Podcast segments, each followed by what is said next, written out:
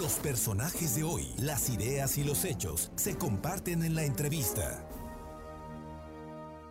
Bien, y esta tarde son las 2 con 20 minutos. Le agradecemos como siempre todas sus atenciones y el hecho de que esté pues siempre, siempre atendiendo nuestro llamado a la maestra Lluvia Sofía Gómez, investigadora del CUPREDER de la BUAP.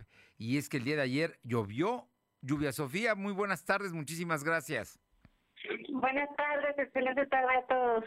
Oye, Lluvia Sofía, pues estamos en una primavera yo no sé si sea típica o no. Lo cierto es que hay altas temperaturas, pero ayer por la tarde noche llovió en la capital poblana.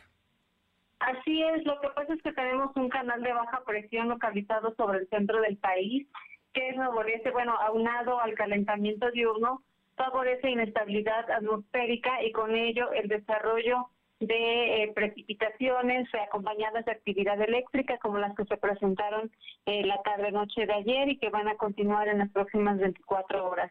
Eh, bueno, pues el, el, mes de abril pues es un mes donde pues no se tornan tantas lluvias, pero sí se pueden ya estar presentando las primeras como está sucediendo actualmente. Lluvia Sofía, entonces para los poblanos de la capital y la zona metropolitana, las posibilidades de lluvia para esta tarde ahí están con, con grandes posibilidades.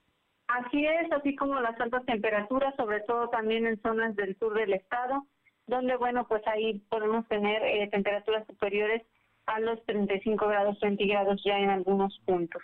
Oye, y, para eso en las próximas 24 horas, pero para el fin de semana, ¿qué es, ¿cuál es el pronóstico, Lluvia Sofía? Bueno, este, pues sí también un poco a continuar estas condiciones, ya que persiste este canal de baja presión y bueno, sí podríamos esperar lluvias durante el fin de semana en algunos puntos. Bueno, entonces la recomendación es empezar a tener listo el paraguas y el impermeable.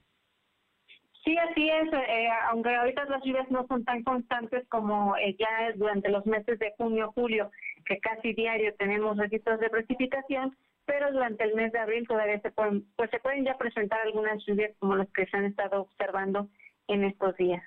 Pues Lluvia Sofía Gómez, investigadora del CUPREDER, como siempre un gusto, muchísimas gracias y estaremos muy atentos, ¿no? Esta, esta finalmente es esta primavera, así se está presentando.